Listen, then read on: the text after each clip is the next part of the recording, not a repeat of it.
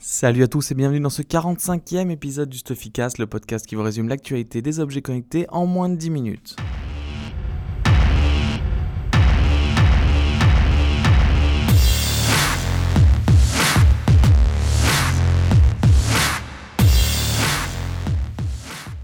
Lundi avait lieu la WWDC, donc c'est la conférence annuelle pour les développeurs d'Apple.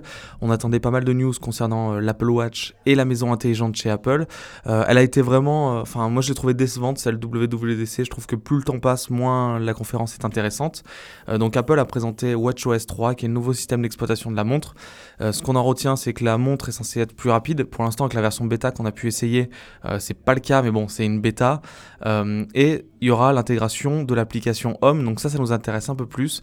Apple a enfin dévoilé euh, ce que HomeKit euh, allait donner en termes d'application. Donc pour la France, elle s'appellera Domicile et elle permettra depuis l'iPad, l'iPhone ou l'Apple Watch de contrôler euh, vos objets connectés de la maison, comme par exemple les Philips Hue. On attend maintenant la keynote de septembre ou octobre en général pour voir si l'Apple Watch aura une deuxième version au niveau hardware et si l'Apple TV va enfin devenir le centre de contrôle domotique de la maison. En tout cas, Siri aussi a été mise à jour et est censé être aujourd'hui plus et vous pourrez contrôler les objets connectés de votre maison avec Siri. Tant qu'on parle de l'Apple TV, il y a eu des nouvelles du marché et en fait les chiffres sont sortis sur les ventes du premier trimestre 2016. Euh, le Chromecast est toujours en vente, euh, en tête des ventes euh, de cette top box ou télé intelligente avec 3,2 millions d'unités. L'Apple TV de son côté a été vendu à 1,7 million d'unités. bon, il faut quand même malgré tout pardon, parler du prix euh, qui est vraiment différent. le Chromecast coûte quand même 39 euros, là où l'Apple TV est disponible à plus de 150 euros. Euh, donc ça, ça, ça, modère un peu ces chiffres parce que Apple fait plus de chiffre d'affaires, mais vend moins d'unités aujourd'hui euh, de télévision connectée. On a eu des news de deux marchés cette semaine aussi. Le premier, c'est celui des thermostats connectés qui est en pleine croissance. Donc il y a eu 5,8 millions de ventes euh, qui ont été faites en 2015, ce qui fait une croissance de 82% par rapport à 2014, donc c'est conséquent. Et le deuxième marché, c'est celui des wearables. Donc les wearables, c'est surtout aujourd'hui euh, les bracelets connectés et les montres connectées. Euh, et la croissance pour 2016 est, est estimée à environ 30%, avec un peu plus de 100 millions d'unités vendues. Ce qui est intéressant, c'est qu'il y a un petit shift qui est en train de se faire. Euh, les bracelets connectés euh, sont pour l'instant dominateurs, mais les montres connectées euh, voient leur part de marché considérablement augmenter, en doublant quasiment, en passant de 28% à 52%.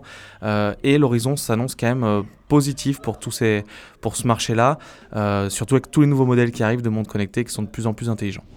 Tant qu'on parle de wearable, Pebble, vous le savez, est en train de faire sa campagne Kickstarter pour la Pebble 2 et la Pebble Time 2.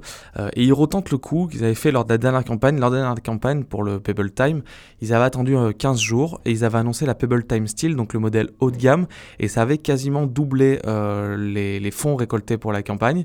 Et donc ils tentent de refaire la même stratégie que sur la campagne précédente en annonçant pour celle de cette année euh, les Pebble Time Round édition limitée. Donc c'est juste une mise à jour du design avec euh, une, édition pardon, or et une édition argent. Euh, elle garde les défauts et les qualités hein, de la Pebble Time Round. Donc une autonomie de 2 jours, ce qui est pour Pebble pas bon parce que ces autres modèles tiennent au minimum 7 jours. Et le prix est de 199 dollars, donc c'est plus cher que la Pebble Time 2 haut de gamme, sachant qu'il n'y a pas de capteur cardiaque. on voit tout de suite que bah, la stratégie n'a pas forcément fonctionné euh, parce qu'il y a eu que 800, enfin qu'environ 800 contributeurs qui ont acheté la Pebble Time Round euh, nouvelle génération, enfin édition limitée, euh, ce qui est très peu par rapport aux autres modèles présents sur la campagne. Je vous remercie d'avoir écouté ce 45e épisode du Stuffycast. Je vous en parlais en preview la semaine dernière. Euh, il y avait une surprise qui arrivait sur le site. Donc on est passé en V3 avec un nouveau design, une nouvelle façon de structurer l'information sur le site.